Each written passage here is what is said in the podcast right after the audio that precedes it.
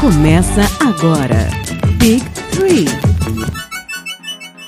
Bem-vindos de volta a mais um episódio de Top 10 do Big Tree. Eu sou o Renan, estou aqui com o Cadu. Fala pessoal, tamo de volta. É golpe no mole, hein? Tomamos caster de assalto. e Rodrigo Bamondes. Vamos fazer enterradas insanas nesse top 10. Top 10 hoje é um prato feito. Estamos aqui para falar da posição de PF, Power Forward, ala de força ou número 4. Lembrando que os episódios anteriores que nós gravamos do top 10 de posições de todos os tempos estão disponíveis no nosso site e o link do post. Bamonde, você que já tá animado, me diz aí, quais foram os nossos critérios na nossa seleção de top 10 de todos os tempos? Impacto na liga, impacto nos seus times, e conquistas, tanto conquistas individuais como coletivas. Tem clubismo hoje? Pô, hoje tem clubismo pra cacete, cara. Hoje é chuva de clubismo. Mais do que o normal. Se acostuma que hoje é amor, é sentimento, é coração, é, é Big Tree. Todo mundo com uma enterrada posterizada na cabeça. Então vamos começar!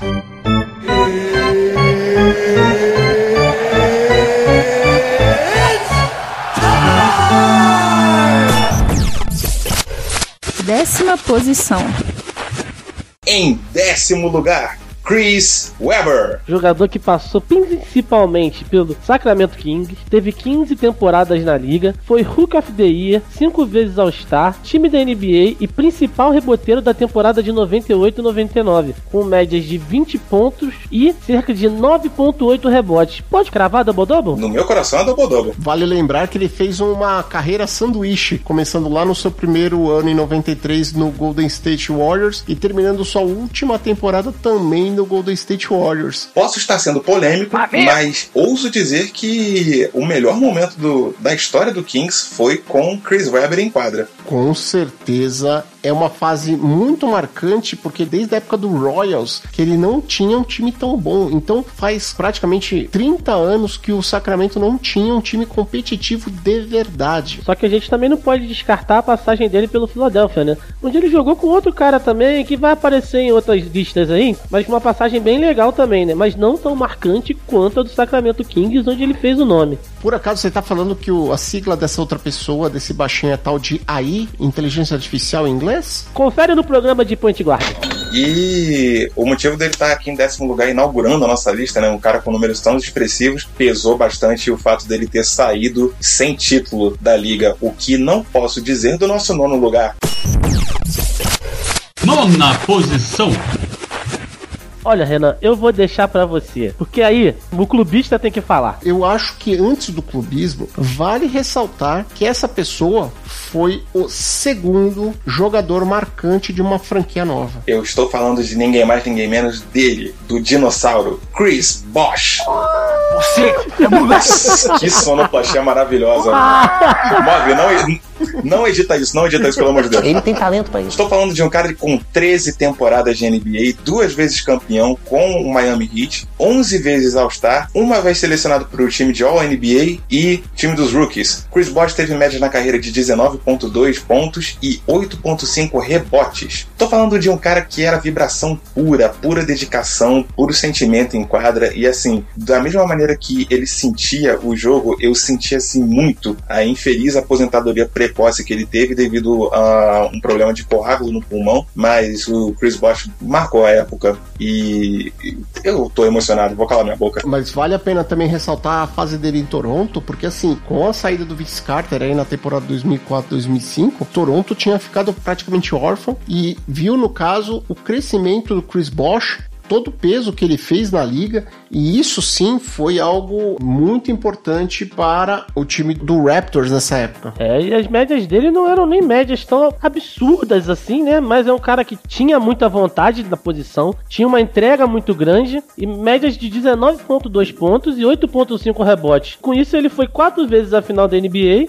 conseguiu o tão sonhado título da NBA ao lado de ninguém mais, ninguém menos do que LeBron James e Dwayne Wade, né, meu amigo? Olha, eu vou ser sincero, eu odiava eles. Odiava, não gostava.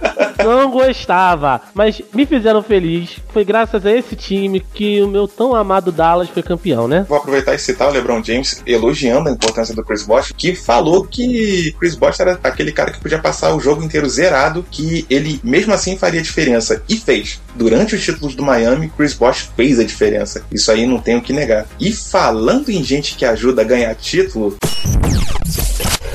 Oitava posição. No oitavo lugar, Renan, vem um cara que representa o estilo de basquete que eu gosto. Um cara que vem lá do basquete europeu. Um dos que vieram de lá que tiveram muito impacto de fato na liga, na minha opinião, que é o espanhol, Paul Gasol. De 18 temporadas que ele teve na liga, teve participação muito grande dentro dos times do qual ele fez parte. Só que, lamentavelmente, ele não conseguiu o título pelo Memphis e só veio conseguir isso pelo Lakers. E ao longo da sua carreira, ele foi duas vezes campeão da NBA, seis vezes All-Star e Hook of the Year do ano de 2001-2002. Os números do Paul Gasol são absurdos. Ele, assim como outras pessoas, eles abriram muito a NBA para os jogadores europeus pro Eurobasket. E hoje nós vemos praticamente uma invasão, né? Inclusive com vários candidatos a premiações da NBA sendo estrangeiros. Paul Gasol que teve 17 pontos de média e 9.2 rebotes ao longo de sua carreira. Infelizmente, depois do Lakers, ele virou um cara rodado, passando por San Antonio, Chicago, Milwaukee. Ensaiou começar a temporada 2019-2020 no Portland, mas não deu muito certo. A gente espera que ele tenha um final de carreira digno. Mas foram passagens bem apagadas, né? Não dá nem pra considerar assim, diante do tamanho que foi pro Gasol, Sim. tanto em Memphis quanto no título do Lakers, Sim. que ele teve um papel muito importante dentro daquele garrafão. É um cara que, dentro da posição dele, é bem técnico, sabe se posicionar, era um ótimo reboteiro e faz parte de uma época onde a NBA ainda valorizava o garrafão, né? Ainda tinha aquele jogo dentro do garrafão pra um pivô ou um ala pivô poder fazer jogada de jogar de costa pra cesta, fazer umas bandejas, fazer, sabe, umas jogadinhas de pivô mesmo, aquelas que vem batendo. Então, é- era um cara que fazia muito bem isso, tinha um chute curto bem potente, bem certo, né? Muito. Era um cara que dificilmente errava, então é um cara que tem que estar nessa lista porque ele de fato foi um, um PF daqueles. Eu lembro de estar lendo o livro do Kobe Bryant, onde ele menciona a ocasião que o Gasol chegou no Lakers. A primeira coisa que o Kobe fez foi chamar o Gasol para jantar, conversar e ter certeza de que aquele era um cara com quem ele podia contar para alcançar o que ele queria, que foram os títulos. E nada mais justo, né? E falando em título, Sétima posição. quem nós temos, Bamonde? Ele parte de um dos grandes Big Threes da história, fez parte de um time que tinham seis All-Stars. Estamos falando de Kevin McHale, do Boston Celtics. Com 13 temporadas na NBA, 3 vezes campeão, 7 vezes All-Star, Hook of the Year e Hall da Fama, né? Um imortal. Com as médias de 17.9 pontos e 7.3 rebotes, McHale, ele realmente foi um point forward daqueles, né? E numa época de imortais. né? Sim, né? as pessoas não percebem tanto quanto que ele era importante, porque ele jogava do lado do tal do Larry Bird. Ele é o segundo maior pontuador de um jogo do Boston Celtics, com todas as estrelas que o Boston Celtics tem. E o recorde dele durou apenas nove dias. As pessoas não percebem quando você tem grandes jogadores junto de uma estrela de um calibre maior, às vezes as pessoas não percebem tanto quanto que essa pessoa foi decisiva, mas Kevin McHale foi muito decisivo pro Boston Celtics. Eu tinha uma vontade de bater na cara do McHale, que ele parece um cara que o pai comprou a vaga, a vaga dele no time. Só tô fazendo piada porque o cara era gigantesco, enorme, e não à toa ele tá imortalizado na história do Boston Celtics e do basquete como um todo. Ele tinha mais envergadura nos braços do que a altura dele. Era aquele cara que coçava o pé sem precisar ajoelhar. Tipo o Michael Jordan no Space Jam, tá ligado? Quando estica o braço e vai lá na frente, assim, ó. pá! Nesse pique aí. Sabia não? Kevin McHale era o Dalcin. ele tinha uma envergadura maior que o Will Chamberlain, que era bem mais alto. O homem vitruviano da NBA. Exatamente. Sexta posição. Parem e pensem. Se eu chego para vocês e falo que eu escalei uma pessoa para a lista de top 10 de todos os tempos, um cara que tem média de 7.3 pontos apenas e 13.1 em rebote, vocês falam: I'm sorry, what? Olha os números que vocês falaram antes. Sabe por que, é possível? Porque no sexto lugar, Renan, vem um cara que faz coisas impossíveis. Se você acrescentar a essas médias de 7,3 pontos e 13,1 rebotes, que o cara me desaparecia na véspera de uma final de NBA porque ele quer. Ele precisa de férias. Relaxar um dia antes da final, Renan. E sabe quem é ele? Ele é bad boy. É Dennis Rodman, o cara do cabelo rosa, que fez o filme com o Sylvester Stallone. Errou! Na hora do jogo, a entrega dele dentro de quadra era coisa absurda, amigo. O cara liderava rebote defensivo, rebote de- ofensivo. O cara marcava dentro de quadra, fora de quadra, no vestiário. era uma entrega única. Um cara de muita entrega, alguém que você podia confiar dentro de quadra, porque fora dela ele fugia do jogo. Um cara que marcou sua história na NBA com o Detroit Pistons e o Chicago Bulls, os demais times por onde ele passou, ele só fez raiva, porque ele não estava muito afim, mas cinco vezes campeão da NBA, duas vezes All-Star, sete vezes o maior reboteiro da liga e duas vezes jogador defensivo do ano, já imortalizado no Hall da Fama e na Coreia do Norte. O Dennis Rodman é um dos casos em que ele tinha uma postura de pontuador na Universidade de Oklahoma. Quando ele chegou na liga, ele precisou reaprender a função dele porque o Detroit Pistons já tinha os pontuadores. Já tinha Joe Dumars, já tinha o próprio Zeke, e ele reaprendeu isso, coisa que é muito difícil. Apesar desse, desse jeito louco dele, era um cara que o próprio Phil Jackson dizia, né? Era um cara estudioso do basquete, né? Ele sabia que se a bola batesse em determinado local do ar, ele sabia onde ele ia se posicionar. Ele sabia e conhecia o arremesso dos principais jogadores de todos os times. Não é fácil você fazer isso. Quinta posição. O nosso top 5 dentro do top 10 é composto apenas por atletas que foram MVPs da liga pelo menos uma vez na carreira. Bamondes, quem é o quinto colocado? Ele que lutou contra Godzilla, que fazia tremer o chão. Diziam que ele era brigão. O Sir Charles Barkley. O cara que fez eu comprar um tênis só pra ganhar um pôster dele jogando contra o Godzilla. Inevitável, que carisma. cara que estendeu a sua carreira no basquete pós ah, o tempo em quadra, hoje é um comentarista, né? E um comentarista carismático faz uma dupla sensacional com o Shaq. Não só isso, né, cara? Oni- 11 vezes All-Star da NBA, MVP, é líder de rebotes da temporada 86-87, Hall of Fame e médias de 22.1 pontos e 11.7 rebotes. Agora sim é double-double, né? Yeah, baby!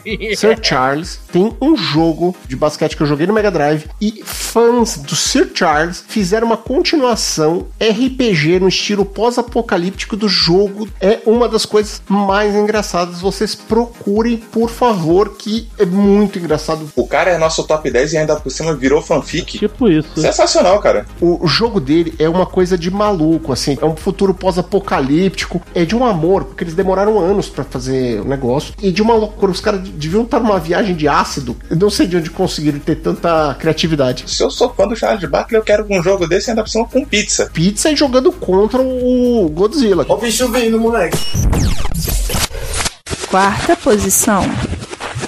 Quem vem lá no nosso quarto lugar? a gente traz um cara que teve um impacto enorme na liga, né? E degladiou-se contra o tal do Dennis Rodman, contra o tal do Michael Jordan em duas finais consecutivas, diretamente de Utah, Cal Malone. Ele passou 19 temporadas na NBA. Uma, né? Uma, uma passagem pelo Lakers não tão grandiosa, né? Longe de ser memorável. Tá no mesmo nível da passagem do Barkley por Houston. Era melhor ter aposentado, né? Ele teve 14 vezes no All-Star, duas vezes MVP, quatro vezes time defensivo da liga e é Hall of Fame com médias de 25 pontos e 10.1 rebotes. Cal Malone naquelas duas últimas finais lá do Jordan deu trabalho, né? Ele junto com o armador lá, que tal de John Stockton, fizeram valer. E eu, eu lembro de uma cena que é cômica do Cal Malone, Já até sei. um duelo dele com o Dennis Rodman, que eles levantavam, se empurravam e caíam. Levantavam, se empurravam e caíam. Eu nunca vi aquilo nem no futebol, cara. Um jogando o corpo no outro pra cair. Uma coisa linda. E quando eles terminam de levantar, é tapa na bunda pra tudo quanto é lado e eles juram que tá tudo bem. É, amor, amor. Sensacional aquela cena.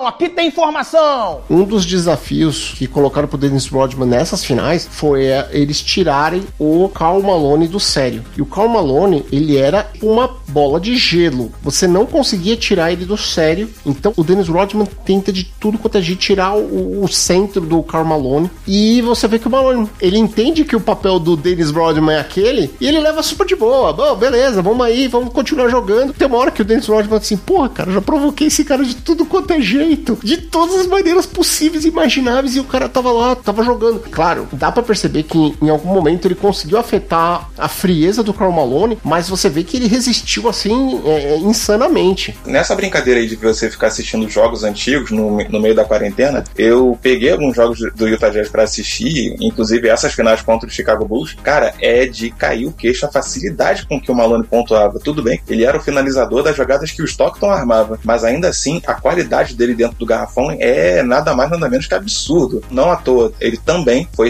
representante do Dream Team de 92, juntamente com o Charles Barkley e companhia, e ele é nada mais nada menos do que o segundo maior pontuador da história da NBA. E vale a pena a gente ressaltar que no Dream Team de 92, o Malone não estava no seu topo. Não, não, ainda o tinha topo muito do pra... Malone foi 97 e 98. Não dá pra você pensar em Utah Jazz e não pensar em Cal Malone. E por essas e outras ele tá aqui em quarto lugar, por tudo que ele fez em quadra, fica aqui o OBS necessário a respeito do que ele representou em quadra e não fora dela, que é um festival de atitudes completamente deploráveis que a gente não concorda e não bate palma. Com certeza. Mas considerando tudo que ele fez em quadra, tá aqui Cal Malone em quarto lugar. Terceira posição. Pamandes, quem é o nosso medalha de bronze no top 10? O que, que eu vou falar desse cara? Não, isso quem perguntou fui eu. Diretamente do High School. Vem pra cá, KD! Jogou muito. As franquias de Minnesota, ele que botou elas no mapa. A cara do Minnesota é o Kevin Garnett, né, cara? O Timberwolves é muita identidade com ele. E eu lembro que o jovem Cadu, quando começou a assistir NBA, foi por volta mais ou menos da época 2001, 2002, que começou a aparecer na TV aberta pra gente aqui, né? E o jovem Cadu, ele gostava do Garnett, porque o Garnett era um cara altão, grandão, que jogava no garrafão e matava a bola de três. Sim. E digo mais, ele levou aquele time do Minnesota final de forma heróica. Sim, infelizmente, até pela administração do Minnesota Timberwolves, que não é das melhores, ele acabou pedindo para ser trocado e aí ele foi para um tal de Boston Celtics. Essa é a parte que me dói no coração, mas ele ganhou um anel em cima do, do Lakers com o Kobe. Ah, comemoro mesmo. Você tá falando de uma passagem de tamanho impacto que na temporada anterior o Boston Celtics terminou em último na classificação geral. Na temporada seguinte ele foi campeão. Sim. Só isso. Eu acho que foi o, o primeiro Big Four que eu vi na, na história, né? Não era Big 3, era Big Four, né? Na verdade, tiveram outros antes, mas assim, era algo impressionante. O que ele encaixou naquele time e como que eles mantiveram ele, o Rajon Rondo, se entendendo. Aproveitaram que o Rondo era novinho, né? Campeão de 2008 da NBA, 15 vezes NBA All-Star, MVP da temporada 2003-2004, jogador defensivo do ano de 2007-2008, o ano que foi campeão, quatro vezes líder de rebote da liga e é devidamente eternizado no Hall da Fama em 2020. O Kevin Garnett foi campeão em cima de outro colocado aqui da lista que foi Paul Gasol. Sim. Eu vou dizer mais. O Garnett no garrafão, meu irmão, era um monstro, né? Era um cara com uma presença enorme. Defensivamente, era um cara muito presente. Tava sempre ali marcando, fazendo o trabalho dele. E vocês já viram ele antes do jogo? Aquecendo. Dando cabeçada na tabela? Meu irmão, não tem como você entrar tranquilo pra jogar contra o cara desse, não. Ele é maluco, rapaz. Ele é maluco, insano. Meu irmão, se eu fosse pivô, tivesse jogar contra o Garnett, eu simulava fratura no, no- no tendão. Nem existe isso, você tá inventando Um palavras. machucado no dedo mindinho. Eu não entrava em quadra, não, tá louco? O cara dando cabeçada na tabela. Quem dá cabeçada na tabela, rapaz? Eu só consigo lembrar do Ray Allen, inocente, indo cumprimentá-lo depois de ter trocado de time e o cara, né, se recusando, se recusando a apertar a mão do cara que foi campeão junto com ele. E tem uma história que reza a lenda aqui no Boston, ninguém poderia falar com o Kevin Garnett quando ele estivesse vendo desenho. Que era um momento sagrado pra ele. Ninguém poderia falar com ele. E quem interrompesse ele é como se ele fosse matar a pessoa. E aí o Leandrinho não sabia disso. Chegou pra ele e perguntou um negócio pra ele. Ele olhou pra cara do Leandrinho, deu uma risadinha de canto de boca. E o Leandrinho diz até hoje que ele foi um dos poucos caras que conseguiu tirar um sorriso do rosto do Kevin Garnett. a malemolência do brasileiro, né? E sabe o que, é que a NBA precisa? A NBA precisa de gente de fora, gente internacional, assim como o segundo lugar. Segunda posição. Cadu, quem é o nosso segundo lugar? Ai, meu coração tá aqui batendo mais forte, cara. Calma aí, dá um tempinho. Senhoras e senhores. Não é Corona. O nosso segundo maior PF de todos os tempos. Ele é alemão. Ele jogou no Dallas. Ele abala meu coração. Sim, é o Dirk Nowitzki, meus amigos. Esse alemão, ele mudou o jeito dele de jogar. Ele se adaptou ao estilo norte-americano de basquete. Ainda trouxe várias coisas lindas do basquete europeu. Dirk Nowitzki não só foi campeão da liga, ele trouxe o fade away, que ninguém marcava. quando ele dava aquele pulinho pra trás arremessando, eu já fechava os olhos e já contava dois pontos. Aquilo dali era saco. Engraçado que a gente mencionou o Kevin Garnett no terceiro lugar. Eu lembro de, de duelos em que o Nowitzki saía, marcado pelo Garnett, mas o Garnett não conseguia marcar, não conseguia bloquear. Era um arremesso que saía muito de cima da cabeça dele. Não era um arremesso baixo. E ele tinha um controle total dessa jogada, cara. Era um bagulho muito, muito foda, assim, de você ver a jogada acontecendo. O Nowitzki, ele não era muito forte. Ele não era aquele cara que vinha, dava várias cravadas, várias dunks foda pra caramba. Não era um jogador elástico, era um jogador até simples, mas muito efetivo. E ele era completo, porque ele conseguia fazer os pontos dentro do garrafão, com aquelas jogadas de pivô, e ele tinha um arremesso de três bem certeiro. Então isso era um diferencial absurdo nele. E outra, identificação. Meu irmão, o cara ficou 21 temporadas num só time. Nowitzki apenas ganhou uma avenida com o nome dele, só isso. E foi pouco. Da classe de draft de 98, ele foi a penúltima pessoa a se aposentar. Ele só perdeu para um tal de Vince Carter, mas ele aposentou muita gente, o Dirk Nowitzki. Vamos falar um pouquinho, um resumo da, da, da, da carreira dele. Foi campeão, MVP das finais 2011, MVP da temporada 2006-2007, 14 vezes All-Star, o maior terror da vida do Renan. Mas, por favor, não cachou ainda. Porque torcedor do Miami tem pesadelo com ele até hoje. O Cruz Bosch, aquele que a gente citou aqui, ele, ele bota a cabecinha no, no travesseiro e fica lembrando daquela jogada que o Renan sabe da final de 2011 com médias de 20.7 pontos e 7.5 rebotes ao longo da carreira. Senhores, eu fico até emocionado, sem palavras para descrever o que eu sinto por esse cara. Eu sou um apaixonado pelo Dallas Mavericks, eu sou um apaixonado pelo Dick Nowitzki e se tudo der certo, também seria apaixonado pelo Luca Doncic. O Dirk tem um título aí por Dallas. Se ele tivesse num time que naturalmente atrai mais estrelas, como Boston, como Lakers, é provável aí que tivesse uns 4, 5 títulos. Infelizmente, as peças ao redor dele muitas vezes não o ajudavam tanto quanto ele precisava. Do nosso top 10 aqui, estamos falando do maior arremessador de todos eles. A facilidade de pontuar, eu comparo ele com o Cal Malone pela facilidade, mas de maneira diferente, né? Um arremessador nato. O que o Karl Malone tinha de força, o Dirk era de inteligência. Em vez de eu precisar de, de, uma, de um atleticismo hiper absurdo, ele usava muita inteligência para conseguir criar esses espaços, o próprio fadeaway. E se eu não me engano, o, o fadeaway do Dirk foi bloqueado acho que duas vezes na carreira. Eles conseguiram bloquear o fadeaway dele apenas duas vezes. Era um negócio assim impressionante. Aproveitando que o senhor está falando de inteligência, a inteligência que eu trago para o nosso primeiro lugar Primeiríssima posição! é um cara que você provavelmente passaria por ele no mercado fazendo compra, porque é uma pessoa super discreta, porém, silêncio que a carreira do cara fala por si só. O maior power forward de todos os tempos na lista do Big Tree, Tim Duncan, dono de 19 temporadas na NBA, todas elas pelo San Antonio Spurs, pelo qual atualmente ele é técnico assistente, time onde foi cinco vezes campeão da NBA, duas vezes MVP, rookie do ano de 97-98, 15 vezes All-Star e também imortalizado no Hall da Fama no ano de 2020. Este homem é a cara do San Antonio Spurs, é a cara da eficiência. É um cara que passou a carreira dele e se aposentou como foi a carreira, né, cara? Sem alarde, sem nenhuma história polêmica. É incrível como o Tim Duncan era tão importante dentro da liga. Era um cara que influenciava o time sem gritar. Era um cara que conversava com os atletas. É, eu lembro de um relato, eu acho que foi do Alex, que jogou na seleção brasileira, que ele falava assim: Cara, quando eu treinei em São Antônio, uma coisa que me impressionava é que o treino marcado para 11 horas da manhã. Eu chegava lá um 10 horas, 9 horas, porque eu queria treinar mais. 8 horas da manhã o Tim Duncan já tava lá. E já era o Tim Duncan. Ele já tinha títulos, ele já era o, o franchise player do San Antônio. E o cara, ele sempre se esforçou, sempre tentou dar o melhor. E era um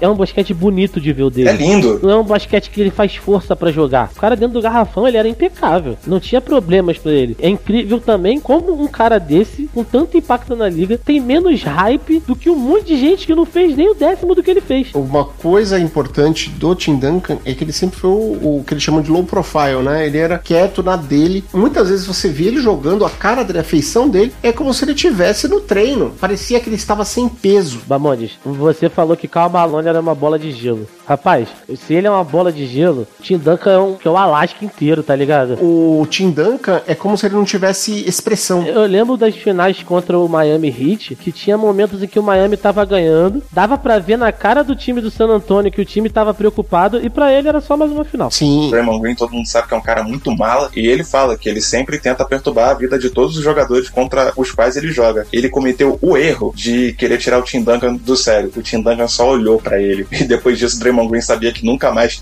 ia puxar uma gracinha que fosse contra o Tim Duncan. Aprendeu, né? Aprendeu. Aprendeu. Ele foi peça principal naquele título de 99, lá logo após o, o último tricampeonato do Bulls. Ele sempre foi essa pessoa que nem o Cadu falou, ele sempre na dele, ele não chamava tanta atenção quanto os jogadores que faziam muita firula, que eram mais espalhafatosos, mas ele tinha um, um jogo extremamente eficiente. O jogo dele brilhou também porque ele tinha peças ao redor dele, tinha outros jogadores ao redor dele que permitiam a ele nunca estar tão sobrecarregado como, por exemplo, o Dirk Nowitzki. Eu digo o contrário, Bamondes. Eu acho que muito desse não hype em cima dele se deve a esse excesso de peças geniais jogando no time do San Antonio, que era uma coisa que o Popovic sempre prezou, né? Não tinha um, um cara estrela. Talvez, se ele tivesse sozinho, ele pudesse alcançar um título, não sei, mas teria um pouco mais de, de merchan em cima dele. A gente tá comentando aqui sobre como o biógrafo do Tim Duncan vai ter trabalho para escrever 15 páginas, se tanto. As médias da carreira do Tim Duncan de 19 pontos e 10.8 rebotes, por mais bacanas que sejam, eu acho que não refletem o quanto esse cara dominava cada um dos fundamentos do jogo. Tanto é que o apelido dele é The Big Fundamental. Ele é o dia da marmota, ele é o cara que joga, ele tem constância absoluta, é como se ele estivesse sempre no primeiro dia. Para quem gosta do esporte basquete, se eu tivesse que indicar um jogador para você assistir, para aprender o jogo, Tim Duncan sem nem pensar duas vezes. Não é à toa que a gente escolheu ele pro nosso primeiro lugar do top 10 de PF de todos os tempos. Suspeitei desde o princípio. Vamos recapitular nossa lista. Em décimo lugar, draftado pelo Golden State Warriors, Chris Webber. Em nono lugar, o T-Rex da NBA, Chris Bosh. Em oitavo lugar, o nosso galante espanhol, Paul Gasol. Em sétimo lugar, do Boston Celtics, Kevin McHale. Em sexto lugar, o bad boy mais famoso da NBA, Dennis Rodman. Em quinto lugar, chegando junto com a sua pizza, Sir Charles Barkley. Em quarto lugar, Carl Malone. Em terceiro lugar, nossa medalha de bronze, senhores. Ele que é a cara do Minnesota Timberwolves, Kevin Garnett. Em segundo lugar, o alemão mais famoso de todos os tempos, Dirk Nowitzki. E em primeiro lugar, também do estado do Texas, dos Spurs, Tim Duncan. Essa foi a nossa lista de top 10 PF de todos os tempos. Nós deixamos aqui pro final menções honrosas que não entraram na nossa lista, por mais que eles merecessem. Vamos a eles. Elvin Reis, Dolph Chayes, Bob Pettit, Bob McAdoo. E é isso, caro ouvinte. Nós estamos lá no site bigtree.com.br, big3.com.br, onde o nosso ouvinte encontra a gente nas redes sociais. Encontra a gente no Instagram, no Twitter e no Facebook com o arroba BigTreeBR, ou seja, BIG3BR. É só procurar, dá aquele follow, acompanha a gente, tem muita coisa legal lá. Bamondes, se o ouvinte quiser contribuir com seu rico dinheirinho, onde ele pode nos encontrar? Ele acessa o padrim.com.br barra Big3. Se você quiser continuar nos ouvindo, você pode nos procurar em qualquer agregador de podcast, além de Deezer, iTunes, Google Podcast e Spotify. Um abraço e fique ligado para mais listas do Big Tree. Valeu, pessoal. Valeu! Tchau!